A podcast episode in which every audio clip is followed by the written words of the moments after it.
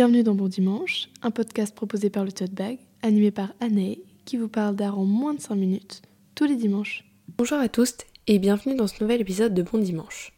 Dans la continuité de notre série sur le rococo, on va aujourd'hui analyser Autoportrait avec deux élèves d'Adélaïde Labille-Guillard. La peintresse Adélaïde Labille-Guillard était une artiste française née en 1749 et morte en 1803. Elle est représentante du mouvement rococo. Elle devient d'ailleurs la portraitiste officielle des tantes de Louis XVI et est admise en 1783 à l'Académie royale de peinture et de sculpture. En entrant à l'Académie, elle augmente le nombre de femmes admises à 4, ce qui ne ravit pas le roi de France qui ne veut pas voir autant de femmes au sein de l'Académie. En signe de protestation, Adélaïde Labille-Guillard peint ce tableau en 1785. On y voit la peintresse au premier plan munie d'une palette et de pinceaux en train de réaliser un tableau.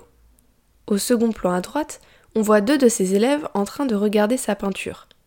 Ces deux élèves, qui étaient d'ailleurs ses préférés, sont Marie-Gabrielle Capet et Marie-Marguerite Carreau de Rosemont. Elle entretient d'ailleurs une relation très fusionnelle avec la première jusqu'à sa mort. Au second plan à gauche, on distingue le buste du père de la peintresse en sculpture. Le regard d'Adélaïde est serein et fier, porté sur les spectatrices. On devine qu'elle était plutôt sûre d'elle ainsi que de ses talents en peinture qui s'illustrent bien dans ce tableau. En effet, on peut voir une maîtrise parfaite du rococo avec la technique utilisée sur la dentelle, le satin, les plumes du chapeau. Les couleurs constituent également un bon équilibre avec la prédominance du bleu de la robe d'Adélaïde qui contrebalance avec les couleurs sombres du fond et des habits des élèves. Le tableau est parfaitement structuré, en pyramide, avec les trois femmes, dont la base est bien sûr Adélaïde, qui se remet dans son rôle de professoresse de peinture, de femme dominante, mettant encore une fois en avant son assurance. Le tableau est exposé en 1785 dans le Salon Carré du Louvre. Il est adoré, mais aussi très critiqué. Premièrement pour sa dimension politique. En effet, cette œuvre est un manifeste politique à la veille de la Révolution.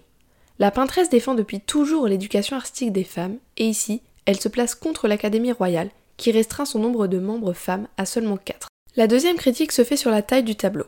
En effet, il est presque aussi grand qu'un tableau d'histoire, genre interdit aux femmes à l'époque.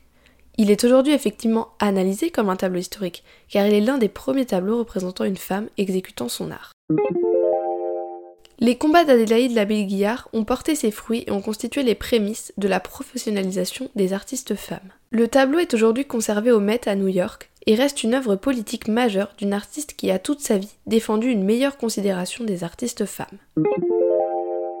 Merci à tous d'avoir suivi cet épisode, on se retrouve la semaine prochaine pour s'immerger dans un nouveau courant artistique. En attendant, prenez soin de vous et allez au musée.